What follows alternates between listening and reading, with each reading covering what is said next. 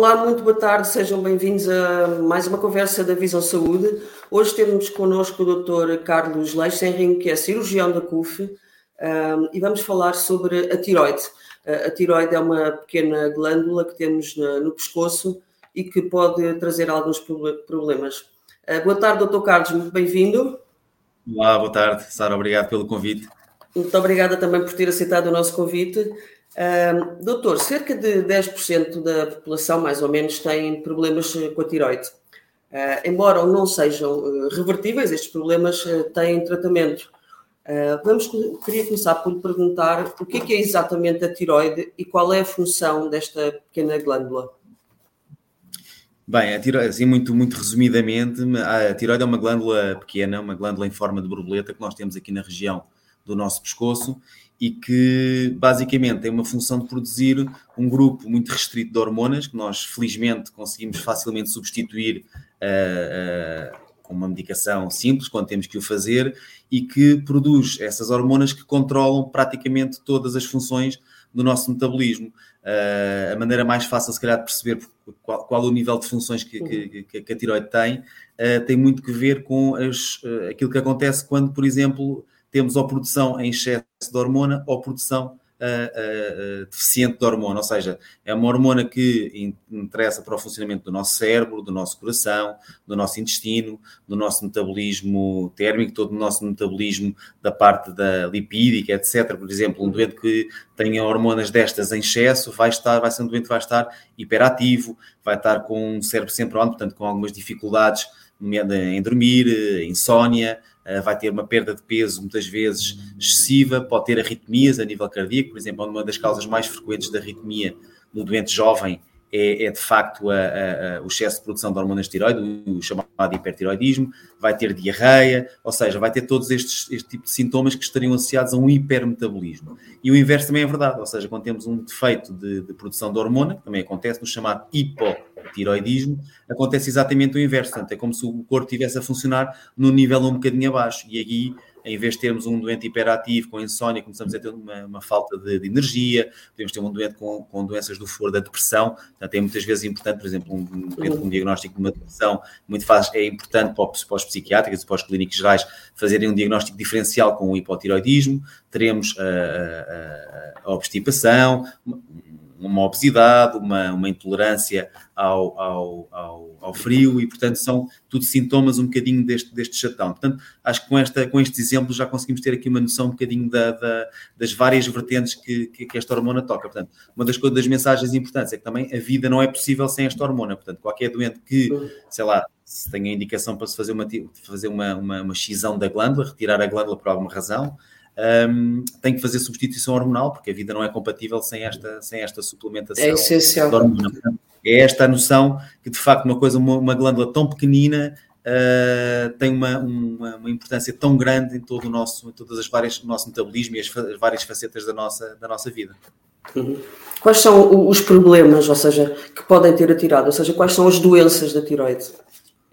Nós temos, isto é, é uma pergunta, quer dizer, eu agora abri aqui um capítulo gigante num livro para lhe dizer isso, mas acho que, acho que a, a maneira mais fácil, acho que será inicialmente perceber que nós podemos ter doenças uh, que produ produzem um excesso de hormona, portanto podemos ter uma, uma, glândula aumentada que produz muita hormona, essa glândula também pode estar aumentada porque tem um nódulo, esse nódulo da tiroide pode produzir também muitas hormonas, e temos, normalmente a clínica é esta que eu vos falei há pouco, ele estava a dizer há um bocadinho de, de excesso de produção hormonal, ou podemos ter as situações das glândula, da glândula que produz pouca hormona, o tal hipotiroidismo, de uma maneira global, e aí temos sobretudo as doenças autoimunes da tiroide, as chamadas tiroidites, também, que devagarinho podem se ir instalando e a hormona vai produzindo cada vez menos hormona, até de facto o doente começar a ter sintomatologia e procurar o médico e eventualmente fazermos um diagnóstico e, e ter que fazer suplementação e investigação, obviamente, dessa doença. E depois temos aquela que é a patologia nodular, ou seja, os nódulos da tiroide, em que aí de facto nós temos muita, uma grande parte da população, sobretudo ali a partir dos 50 anos, mais ou menos metade da população terá nódulos da tiroide. Era aquela, aquela graça que eu lhe tinha dito e que, que, que a Sara usou de uma, uma tiroide acima dos 50 anos, uma tiroide que sem, sem, sem nódulos é como um jardim sem flores. Agora, essa patologia nodular é muito frequente e, de facto, é aquilo que também nos traz muito doente à, à consulta, em particular, à, no meu caso, à cirurgia, não é? Os colegas da endocrinologia claro. são quem nos, do, da medicina geral e da medicina interna são quem mais nos referenciam, obviamente, esses doentes, mas têm um foro da, da ação muito mais abrangente do que o meu. Ou seja, eles acabam por tratar essas doenças, o hipertiroidismo, o hipotiroidismo, eu acabo por ficar muito com a doença nodular. Porquê? Porque os nódulos podem ser nódulos benignos, mas por outro lado também podem ser nódulos malignos. E aí temos, obviamente, que, selecionar os doentes em quem, em quem a cirurgia é, é benéfica, que não são, felizmente, uh, a todos. É uma pequena porcentagem dos doentes que terá indicação para, para cirurgia, felizmente. O que, qual é que é a doença mais frequente? É o hipotiroidismo ou o hipertiroidismo? O mais frequente é o hipo também, acaba por ser, eh, por ser uh, uma glândula, estas tiroidites, estas doenças autoimunes, que nós não sabemos exatamente porquê, mas têm vindo, têm vindo a aumentar na população. Todos acreditamos que há aqui uma questão multifatorial, uma questão genética e, obviamente, depois uma questão ambiental que poderá favorecer isto, mas há aqui muitos fatores que nós desconhecemos, são de longe uh, aquilo que traz mais o doente à, à, à consulta. Mas não esqueçamos uma, uma, uma, noção importante, Sara, é que apesar de tudo aquilo que mais faz os doentes, uh, no meu caso trazê-la à minha consulta e mesmo à própria consulta de endocrinologia, são os doentes com nódulos da tiroide e a grandíssima maioria destes doentes tem uma função da tiroide completamente normal. Portanto, tem uma glândula que produz as hormonas que, que, o corpo necessita, mas depois tem lá um nódulo pelo meio, ou vários nódulos pelo meio, esses sim depois têm que ser investigados se produzem hormona a mais, claro, ou se tem algum risco, alguma suspeita de poder ser uma coisa, uma coisa menos boa, uma coisa que não seja benigna. Como é que se diagnostica uh, as doenças da tiroide? Uh, basicamente, nós temos aqui duas, duas ou, aliás, três grandes vertentes. Uma é aquela que é, que, é, que é importantíssima, que é sempre a avaliação clínica, não é? Portanto, um, clínico experiente, uma, que faz a, uma história clínica, faz um exame objetivo, facilmente estas, este tipo de clínica é, é, sobretudo quando há uma hiper ou uma hipofunção, conseguimos fazer um, um, um, tracing disto, não é? Depois, temos obviamente uma avaliação analítica simples, portanto, nós com umas análises perfeitamente banais conseguimos perceber se as hormonas estão a ser produzidas em quantidade suficiente. Uh, e depois, obviamente, entramos nos campos, no caso dos nodos da tiroide, de tentar perceber se estes nodos são malignos ou não, ou se existe aqui algum risco ou não. E aqui nós hoje em dia temos que conjugar essencialmente duas coisas muito importantes. Uma delas é a ecografia, que deve ser feita por também, obviamente, por radiologistas dedicados a esta patologia, de uma maneira geral, são, são, são pessoas com quanto mais experiência é fácil perceber que maior será a sensibilidade do clínico para perceber, e essa ecografia já nos permite ter uma noção se aquele nódulo tem algumas características que sejam suspeitas ou não de ser uma, uma, uma doença maligna, e depois normalmente combinamos, se existir suspeita, com critérios definidos, se fazer eventualmente uma, aquilo que se chama uma citologia, uma punção por agulha fina, que é uma, um procedimento feito com uma pequena anestesia local, em que o, radiologista ou o endocrinologista, por, uh, por ecografia, guiando por ecografia, conseguem picar uma, uma zona determinada do nódulo, recolher uma pequena amostra de células que serão analisadas. E é esta conjugação da ecografia com depois com esta citologia que permite percebermos se, qual o grau de probabilidade daquele nódulo ser maligno ou não. Já vamos falar dos nódulos. A seguir, queria perguntar primeiro como é que se trata, como é que se tratam estas duas doenças, o hiper e o hipotiroidismo o, o, hipotiroidismo, na maior parte dos casos, acaba por ter que fazer uma suplementação hormonal. Portanto, não existe um tratamento muitas vezes dirigido à própria doença em si, é? mas existe uma, um, uma maneira fácil de a contornar, ou seja, porque a maior parte da sintomatologia vem toda dessa, dessa pouca quantidade de hormona, portanto, nós rapidamente, com uma, com uma suplementação, com um comprimidozinho tomado todos os dias em jejum, conseguimos atingir uma dose que é aquela que depois conseguimos controlar nas análises, que seria a dose alvo para aquele doente, portanto, uma dose para o doente estar com as tais funções metabólicas que falávamos há um bocadinho completamente a, a funcionar. E depois temos o outro caso, que é o hipertiroidismo, em que aí temos tem que ser um, um tratamento muitas vezes dirigido à própria, à própria causa da doença. Nós temos alguns medicamentos que conseguem, dependendo da causa do hipertiroidismo, que há várias, há, umas, há algumas causas autoimunes, algumas causas são os nódulos produzem autonomamente. Agora aqui abriria o tal livro que eu lhe falava de muita, muita, muita coisa, mas de uma maneira geral nós temos aqui possibilidades de, com medicação, controlar esse excesso de, de, de, produção de hormonas, também, mas essa medicação por vezes também tem alguns efeitos adversos, temos que ponderar. Temos um escalar o chamado iodo radioativo, portanto, o doente acaba por fazer uma, uma, uma ingestão de uma, de uma molécula que faz, propicia uma destruição de, de, de glândula para que ela deixe de produzir tanta hormona e depois, obviamente, se por exemplo, se eu tiver um, um, uma produção excessiva ou o doente tiver uma intolerância à, à, medicação de que eu falava, ou um doente que já tenha feito, por exemplo, iodo e não tenha, não tenha tido um resultado a 100%, aí a cirurgia obviamente tem um papel, porque, porque obviamente permite um tratamento definitivo com a remoção da glândula ou do nódulo produtor, uh, permite um tratamento definitivo do problema do, do doente. Obviamente que isto tem sempre o, o a balança, hoje em dia nós vemos muita o, o risco-benefício, imaginemos uma balança, não é? Entre o risco e o benefício que pode ter para o doente a cirurgia, porque a cirurgia tem sempre os seus riscos, não é? As complicações cirúrgicas, por muito treinadas que sejam as equipas, por muito dedicadas que sejam as equipas à patologia e têm uns resultados fantásticos e ótimos, o risco zero não existe em medicina, muito menos em cirurgia. Portanto, é isto que tem que ser contrabalançado face ao, ao, aos benefícios que a cirurgia poderia ter no tratamento de uma, de uma situação destas. Uhum. Vamos então falar do, dos nódulos que podem ser benignos uh, ou malignos, não é? Um, o câncer da tiroide é o terceiro tumor mais frequente nas mulheres. Não? Depois da mama e do cólon é o câncer da tiroide. A que é que se deve uh, esta relação com por ser as mulheres, ou seja, é, é através das hormonas, com certeza. É, é seguramente. Agora, o, essa é aquela pergunta-chave, Sara. Ou seja, nós, nós hoje em dia, para os três cancros que você falou, para a mama, para o cólon e para a tiroide, nós respondemos com aquele chavão que às vezes os médicos se refugiam um bocadinho quando os doentes nos fazem essa pergunta aqui, qual é, qual, porque é que eu tenho isto, não é? E aí é, é uma resposta, é, é, a pergunta do milhão de dólares, ou seja, é os, os bilhões estão a ser investidos a nível mundial para investigar a, a causa do cancro, no fundo. E nós aqui temos, obviamente, fatores genéticos, por isso é que nós, nós faz parte das recomendações da, da Direção-Geral de Saúde, por exemplo, fazer uma pergunta e averiguar a fundo sobre a, a base genética que isto possa ter, ou seja, perguntar, no caso de se existem familiares eh, com história de câncer da tiroide, ou no caso da mama e do cólon, exatamente a mesma coisa.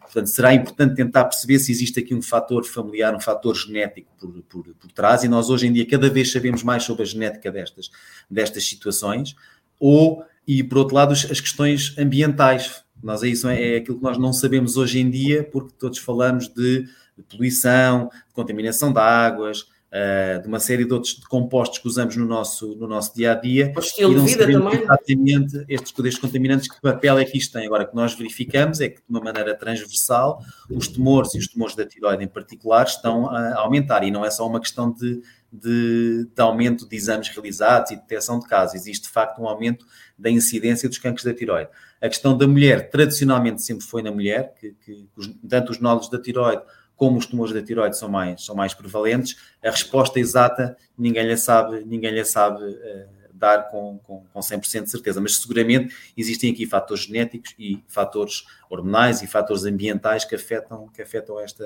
esta e que aumentam esta incidência, sem dúvida. Quando, quando afeta os homens, afeta de uma forma diferente que afeta as mulheres? Uh, normalmente a manifestação é um bocadinho a mesma. Não sei se os homens terão um bocadinho menos de percepção da situação do seu corpo ou estarão um bocadinho menos atentos, mas uh, aquilo que nós sabemos da, da, literatura é que os tumores nos homens normalmente tendem a ser mais agressivos. Quando são tumores malignos, tendem a ser situações situações um bocadinho mais agressivas, variantes lógicas um bocadinho mais agressivas, ou seja, o subtipo das células e o comportamento dos tumores normalmente um bocadinho mais agressivo do que nas, do que nas mulheres. Portanto, são, acontece menos, uh, mas normalmente mais agressivos. Por exemplo, no câncer da mama, também sabemos que tal 1% dos cânceres da mama são nos homens e também são mais agressivos. Portanto, uh, quando surge um nódulo uh, identificável ou numa ecografia ou num, num exame clínico num homem, uh, a marcha diagnóstica obviamente tem que ser feita com, com, com, com, com celeridade exatamente para, para tentarmos uh, atuar em tempo útil.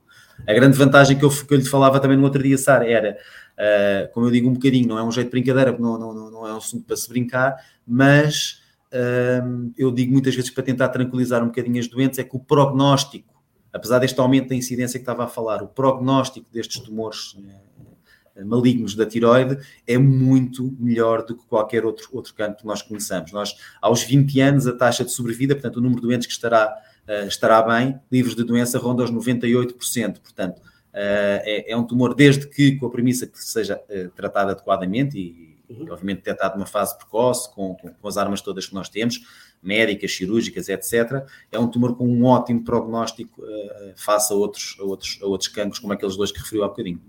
Mas será porque normalmente é diagnosticado precocemente? E tem uma evolução não, lenta. Sim, mas mesmo assim tem uma evolução um bocadinho mais lenta. E nós temos aqui uma arma, muitas vezes complementar à própria cirurgia, que é o tratamento com o iodo, que eu falava um bocadinho, com o iodo radioativo, que também tem uma grande, uma grande eficácia. Um, e portanto são tumores, muitas vezes nós uh, uh, são tumores por vezes em alguns grupos indolentes e portanto têm um comportamento, sobretudo nos tumores mais pequenininhos, que nós não sabemos muito bem uh, qual a, a, verdadeira história natural disto. Aquilo que sabemos é para grandes grupos, grandes estatística de doentes, é que se forem, os doentes forem bem abordados, 98% deles estarão, estarão bem. Ao contrário, por exemplo, dos tumores do colo ou da mama que falou, que tem um prognóstico, obviamente, mais. mais ou outros, como o pâncreas, etc., com um prognóstico muito mais reservado do que, do que, do que na, no caso da tiroide. Quando é que a solução passa pela cirurgia? Uh, bem, nos nódulos, basicamente, é, é, se nós os dividirmos aqui entre os benignos e os malignos, nos benignos eu diria que aquilo que manda é a clínica do doente, ou seja, nódulos muito volumosos, ali a partir dos 4 centímetros, que tenham um efeito estético no pescoço que, não, que, não, que, não, que os doentes, obviamente, não pretendam. Ou comecem a ter os chamados efeitos compressivos, ou seja, em vez do nódulo crescer para fora, começar a crescer para dentro e empurrar aqui algumas estruturas do pescoço, que são sobretudo a traqueia e o esófago, o doente pode ficar com dificuldade em engolir, engasgar-se, dificuldade às vezes até a respirar à noite. Estes nódulos sintomáticos, mesmo que sejam benignos, faz sentido, obviamente, a, a, a tratá-los. Eh, o tamanho, obviamente, depende um bocadinho da sintomatologia do doente, mas o nosso, o nosso limiar normalmente começa ali a ser a partir dos 4 centímetros, começamos a, a, achar que os doentes têm indicação, até porque muitas vezes são doentes relativamente jovens e se não, não os tratamos nessa fase, a certa altura o nódulo é muito volumoso, começa a ser um nódulo mergulhante, ou seja, que vai aqui para trás do externo e que depois pode colocar algumas dificuldades técnicas e lá está, as tais potencial para complicações durante a cirurgia aumenta um bocadinho. Uh, e depois temos o outro grupo que falava, estávamos agora a falar, que são os nódulos suspeitos ou confirmados de malignidade. Portanto, se eu tiver a tal ecografia, a tal punçãozinha, a tal biópsia, que me diga que há aqui uma suspeita grande daquilo ser um tumor maligno ou, ou, ou, de facto ser, ser, ser confirmatório, obviamente que esses nódulos têm toda a indicação para ser, para ser removidos, porque se não fizermos nada, a história natural desta doença é o tumor espalhar-se normalmente primeiro para os gânglios aqui da, da, região cervical, para os gânglios linfáticos, e depois, obviamente, a metastatização para outros órgãos pode, pode, pode surgir. Portanto, convém que nós consigamos interromper esta, esta doença muito antes disso acontecer. Como sabemos todos, a ciência e a medicina também vão evoluindo e hoje em dia não é necessário sempre tirar toda a glândula da tiroide. O que é que acontece? Podem tirar só a parte do nódulo, só a parte direita, só a parte esquerda. Já não é feito diria... como antigamente, quando havia um problema, tirava-se tudo. É, isso, é, ou seja, é que felizmente as coisas também vão evoluindo e nós temos uma série de, de guidelines, linhas de orientação internacionais de várias sociedades que vão evoluindo à medida que vamos tendo cada vez mais, mais informação científica e esta informação, felizmente, é cada vez de maior qualidade, em maior quantidade, temos maior capacidade de processamento de dados e, portanto, isso tem sido, tem sido ótimo. E a tendência, de facto, nos últimos anos uh, é sermos mais conservadores em termos, em termos cirúrgicos. Porque é que isto é bom? É bom porque o facto de sermos menos interventivos do ponto de vista de cirurgia, em teoria, reduz-nos as complicações potenciais da cirurgia. Ou seja, as questões que os dentes muitas vezes falam da voz, de tal lesão do nervo aqui da voz, se eu só abordar metade da tiroide, reduzo eh, esse risco para metade. Os riscos de ter um cálcio baixo depois de uma cirurgia que é uma tiroidectomia total também desaparecem virtualmente e hum, e obviamente que isto é bom para os doentes, desde que seja seguro do ponto de vista oncológico. Felizmente nós verificamos isso, que hoje em dia o facto de nós tirarmos, porque eu não lhe respondi à primeira parte da pergunta, que era que cirurgias é que nós podemos fazer. Nós basicamente fazemos, ou tiramos a, a, a, a tiroide toda, ou fazemos só uma remoção de metade da tiroide. A outra vantagem de deixar só metade da tiroide é que muitos doentes, cerca de dois terços, portanto mais ou menos dois em cada três doentes, permanece independente do ponto de vista hormonal, ou seja, eu não vou ter que ficar com o doente a fazer uma suplementação hormonal para o resto da vida neste grupo de doentes. Portanto, seria mais uma vantagem, mais uma vantagem de fazer só essa, essa abordagem de metade da tiroide. Obviamente que isto não é possível em todos os doentes, nós sabemos que temos nódulos, às vezes tumores com uh, tamanhos suficientemente grandes ou com outros fatores de mau prognóstico que não nos permitem fazer só essa abordagem conservadora, mas sem dúvida que, o, que a tendência atual é sermos cada vez mais conservadores, cada vez menos invasivos, e isto não se passa só ao nível da cirurgia da tiroide, passa-se também em, muitas outras cirurgias em que temos esta cirurgia mais, de, mais, mais dirigida ao doente, mais precisa, e é aqui que entram também os, os tais grupos que falávamos no outro dia, Sara, que são as reuniões multidisciplinares, em que temos os radiologistas, os endocrinologistas, os cirurgiões, todos a discutirem um bocadinho caso a caso cada doente, exatamente para tentarmos selecionar um melhor tratamento para cada doente. Uhum. Na CUF fazem uma, uma cirurgia à tiroide através da robótica. Uh, que benefícios é que esta cirurgia veio trazer? E explica um bocadinho também como é que, como é que se faz esta como é cirurgia. Funciona?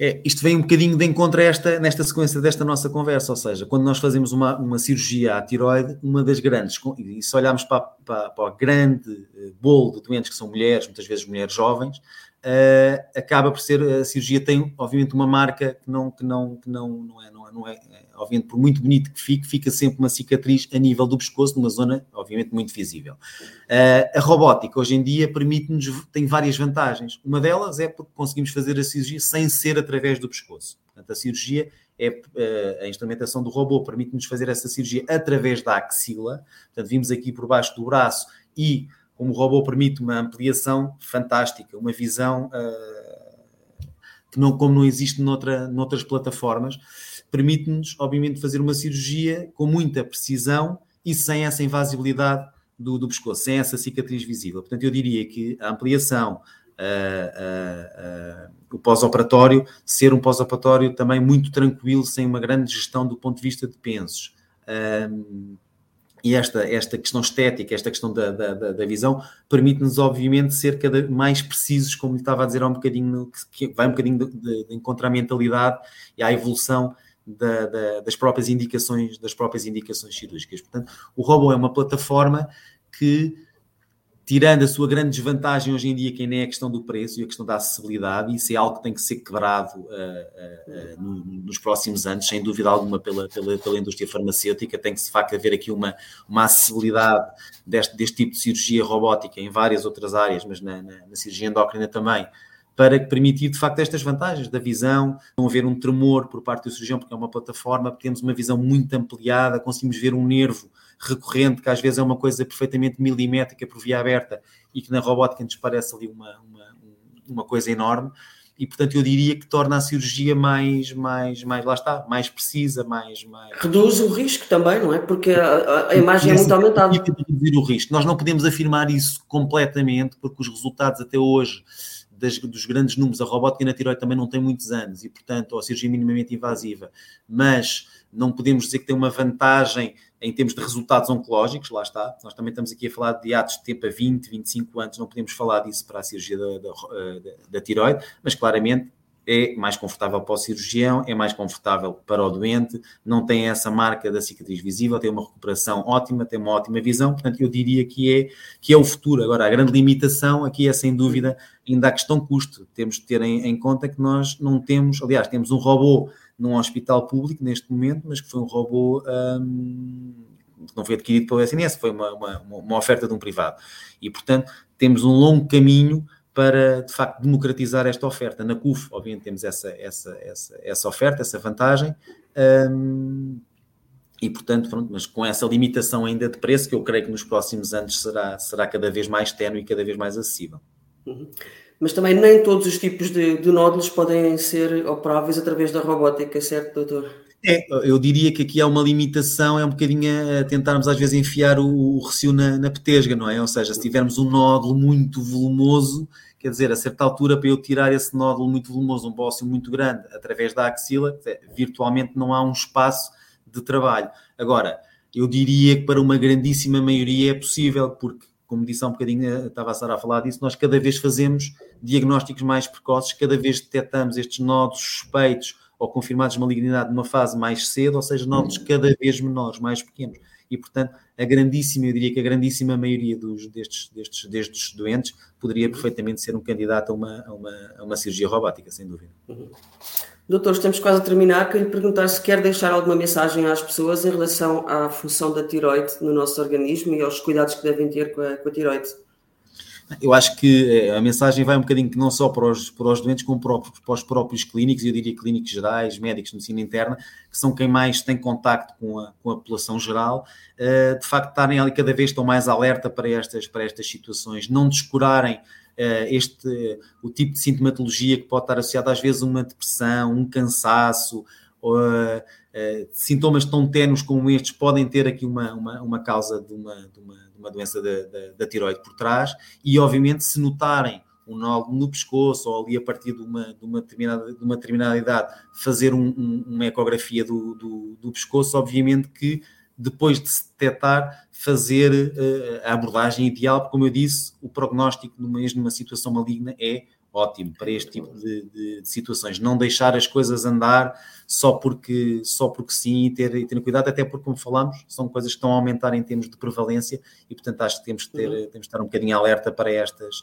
para estas situações. E, e desmistificar um bocadinho a questão da cirurgia, porque os doentes vêm muitas vezes à, à, à minha consulta sempre com a questão de, perguntam-me sempre, mas eu vou falar depois da cirurgia, quer dizer, eu fico assim sempre um bocadinho a fazer aquela conversa, Pá, acho que sim, não é? Não, eu digo sempre, é, Obviamente que ser operado por grupos que se dediquem à patologia reduz muitas complicações, mas a taxa de uma lesão do nervo, uma coisa, é deve ser uma coisa perfeitamente desprezível num grupo treinado. Portanto, tentar desmistificar um bocadinho estas, estas coisas.